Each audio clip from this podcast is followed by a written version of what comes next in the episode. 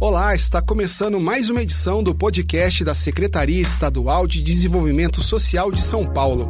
Hoje vamos conversar sobre o Dia Mundial Sem Tabaco, celebrado no dia 31 de maio.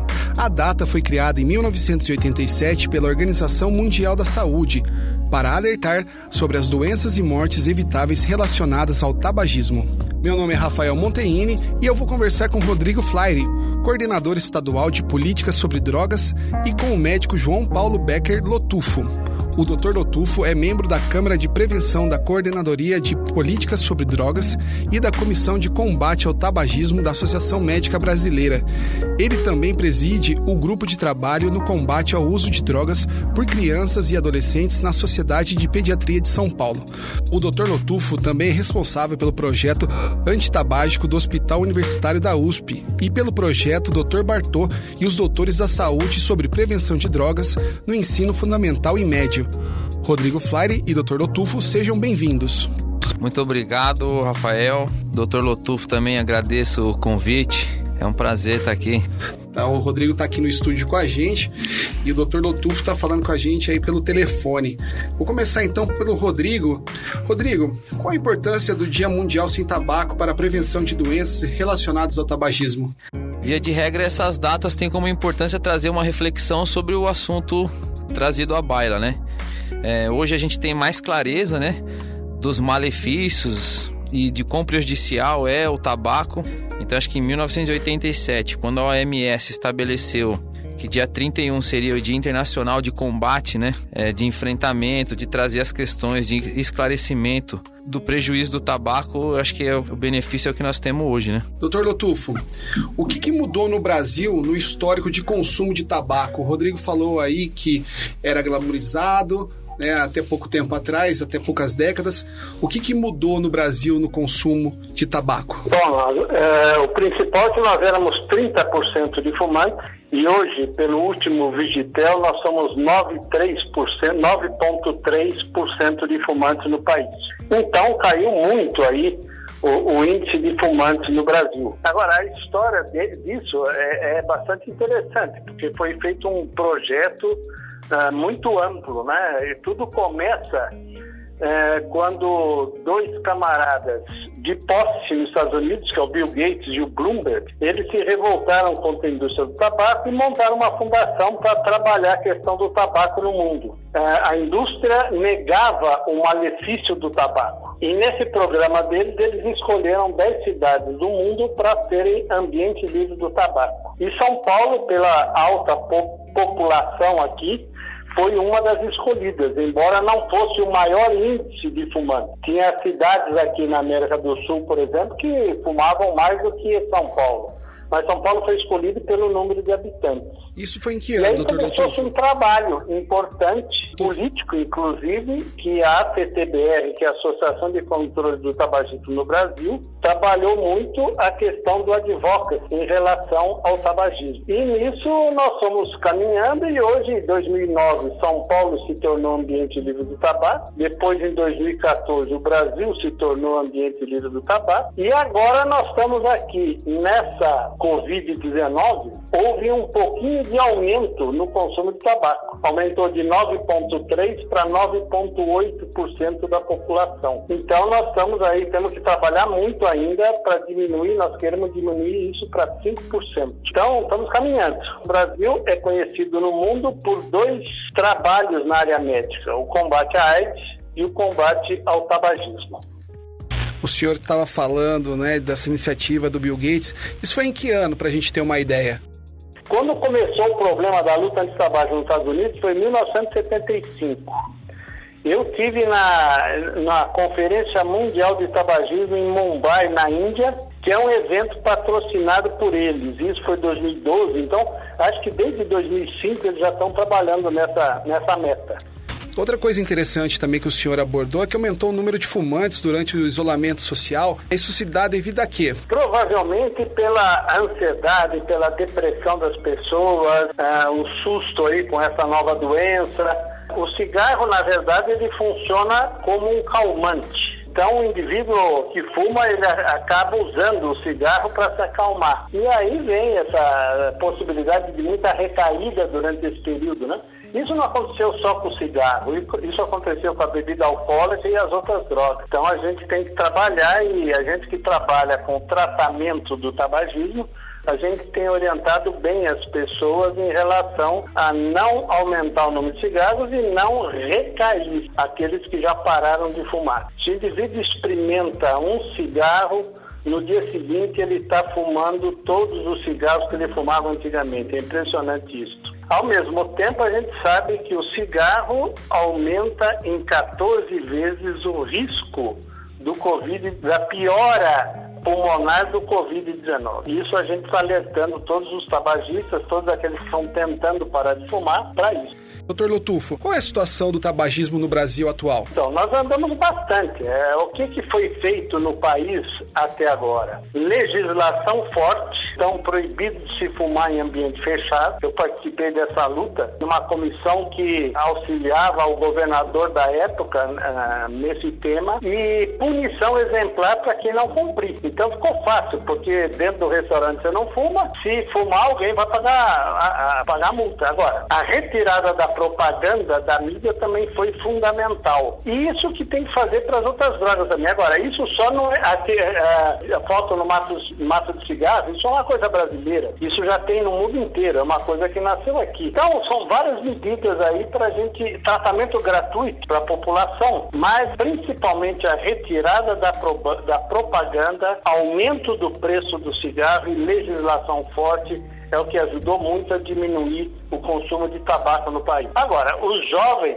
estão ah, experimentando muito precocemente o cigarro e as outras drogas. E a indústria tabaqueira, ela é uma indústria, eu digo claramente que ela é uma indústria do mal, porque eles estão inventando novas formas de se fumar, que é o vapor, que é o cigarro aquecido, e tudo isso voltado para o jovem, porque a indústria sabe que se um jovem começar a fumar, ele vai ficar dependente de nicotina nicotina e vai fumar o resto da vida. Então nós estamos aí batalhando muito e a Associação Médica Brasileira soltou aí uma carta agora nessa semana, justamente alertando a população sobre o risco do cigarro aquecido e do vapor, que é o que a indústria está lançando aí como sendo uma nova maneira de fumar. Doutor Lotufo, gostaria de fazer agora uma pergunta para o senhor e para o Rodrigo, aproveitando esse gancho. É que medidas funcionam para a prevenção ao tabagismo?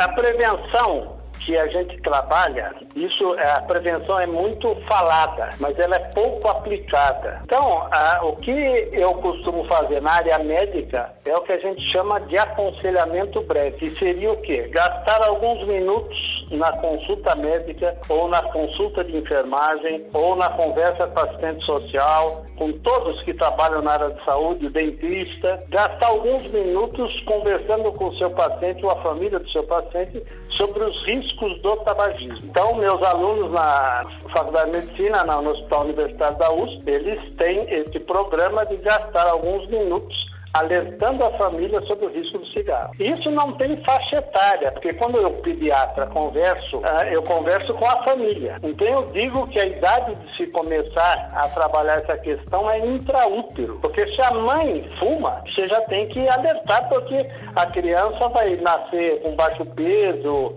vai ter o tabagismo passivo depois, quando a mãe estiver amamentando, etc. Então, não tem idade para a gente fazer o que a gente chama de aconselhamento breve, que é conversar e aumentar as informações para os nossos pacientes, no caso, ou nas escolas, mas a família é a primeira escola da criança. Então, é dentro de casa que ele aprende a fumar, aprende a beber, principalmente se tiver fumado em casa e se tiver bebida alcoólica em casa. Não podemos esquecer que a bebida alcoólica vem junto com o tabaco. O álcool é um gatilho do tabaco. Essas duas coisas acontecem muito precocemente, infelizmente, hoje.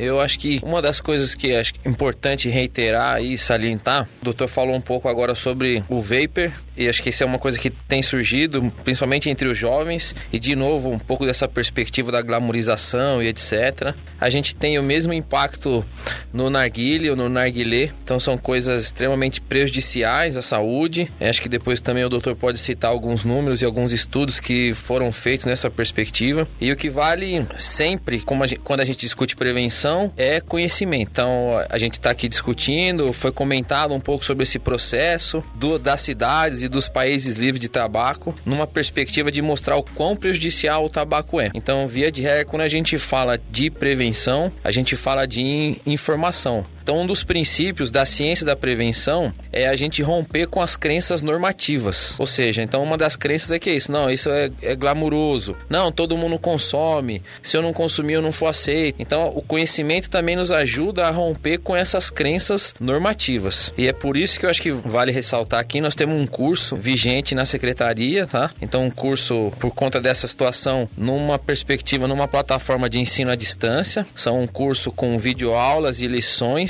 para serem feitas e o curso chama Paz na Prevenção, exatamente pelo que foi reiterado pelo doutor a importância da família, né? A família acaba sendo a primeira escola. Então esse curso traz informações voltadas nos principais eixos da prevenção, que são as informações sobre drogas, as crenças normativas e as habilidades de vida. É um curso gratuito, eu acho que é importante é, a gente veicular enquanto secretaria. A Sociedade Brasileira de Pediatria também fez um, uma referência referência ao curso essa semana no site oficial deles, reiterando a importância. Isso é uma coisa que vale ressaltar para a gente divulgar. Existe um curso baseado nesses três eixos, com informações técnico-científicas e sempre reforçando essa perspectiva de conhecimento, de informação, para a gente conseguir mudar as práticas, os hábitos e os vícios. Doutor Lotufo, o que ainda temos que fazer para reduzir o consumo de tabaco no Brasil? Eu costumo dizer o seguinte: quem trabalha com tabaco na prevenção, trabalha com a prevenção de todas as drogas. Uma das preocupações que a gente tem é que o pessoal vai substituindo, né? Tabaco, etc. Então, hoje, muita coisa que se fuma, tanto em vapor, cigarro eletrônico ou narguilé, entra maconha também nessa história. Então, a, a informação tem que ser geral. Agora, muita coisa ainda precisa ser feita. Por exemplo, você pega na Austrália, o cigarro não fica exposto na padaria, por exemplo. Ele fica embaixo do balcão e ele tem um pacote, o, maço de uma cor só, que é bege, e só tem a marca do cigarro e acabou. Ele não tem nada escrito. E ele não fica exposto. Para nós, o cigarro ainda fica exposto na padaria. É para atrair a criança, porque ele fica ali junto com as balas, chocolates, etc. Então, isso é uma medida que a gente está batendo bastante. E nós temos que acabar com a propaganda indireta. Você vê aí hoje o pessoal me manda e-mail, oh, na novela tal o cara tava fumando, na novela tal o cara bebe toda hora. Quer dizer, isso é a propaganda indireta. Então nós temos que acabar com isso também. Então existe muita coisa para se fazer, mas é difícil a ação política disso tudo. Quer dizer, a gente trabalha nessa questão em Brasília também, ou até a nível dos deputados aqui, todo o fórum que nós fizemos pelo Conselho Federal de Medicina, houve muito pouca participação daqueles que legislam. A gente sabe que a legislação é um problema, é, é o que funcionou aí para o tabagismo, ajudou muito. Agora, você não consegue, por exemplo, diminuir a oferta de bebida alcoólica para o jovem, ou a propaganda para o jovem. Então, a gente sabe o que foi vencedor no Brasil na luta antitabágica. Isso precisa ser espalhado para todas as outras drogas, porque isso tudo caminha muito junto. Agora, tem que ter uma ação forte também na proibição dessas novas maneiras de fumar, porque a indústria é muito esperta, ela coloca agora, você não fuma mais, você vaporiza, quer dizer, até o nome se trocou. Só que o indivíduo continua um dependente químico, um dependente de nicotina. Então, acho que essas três colocações são importantes ainda para a gente dar um passo aí e chegar a menos de 5% de fumantes no país. Rodrigo, você gostaria de complementar alguma coisa que o doutor falou? Reiterar e reforçar a importância de políticas públicas, né? Então, quando a gente discute um pouco essa relação entre os impactos negativos e o mercado, é sempre uma relação complicada. Já foi feito um estudo nos Estados Unidos que mostra que a a cada um dólar arrecadado na comercialização de drogas, o sistema de saúde de assistência gasta mais 4 dólares por conta desses tratamentos, desse processo de recuperação. O mercado não se autorregula, então a importância da nossa participação enquanto administração pública, enquanto governo do estado de São Paulo, para articular é, medidas que sejam mais restritivas com relação ao consumo das drogas. E eu também queria reforçar aqui, nós temos um conselho, né, uma câmera técnica na secretaria. O Dr. Lotufo é um dos participantes, então tem colaborado muito nessa, nesse sentido de, de produzir informações, de trazer algumas perspectivas. Então ele hoje é um representante da Associação Brasileira de Pediatria, paulista, tem muita influência nesse cenário do tabaco. Ele criou um personagem aí, o Dr. Bartô. Então, doutor, mais uma vez queria agradecer a participação do senhor aqui no podcast da secretaria e reforçar, Rafael, a importância da gente trazer esse assunto à baila. Nós temos alguns atores que discutem essa relação, então o doutor nessa conversa aqui falou também um pouco dessa relação do tabaco com o álcool, o tabaco, o álcool e as drogas ilícitas. Então acho que sempre que a gente puder trazer o assunto à baila com informação, é, esse é o meio para a gente atingir esses 5% que nós temos como target aí enquanto sociedade brasileira. Por último, do que nós estamos conversando aqui, é a importância de mostrar como São Paulo foi uma referência para o mundo nessa perspectiva. Então, toda vez que alguém estuda hoje no mundo inteiro quais são os benchmarks para essa temática do tabaco e das drogas, São Paulo é sempre uma boa referência. Rodrigo, muito obrigado pela entrevista. Dr. Lotufo, muito obrigado por dividir com a gente esse vasto conhecimento que o senhor tem na área.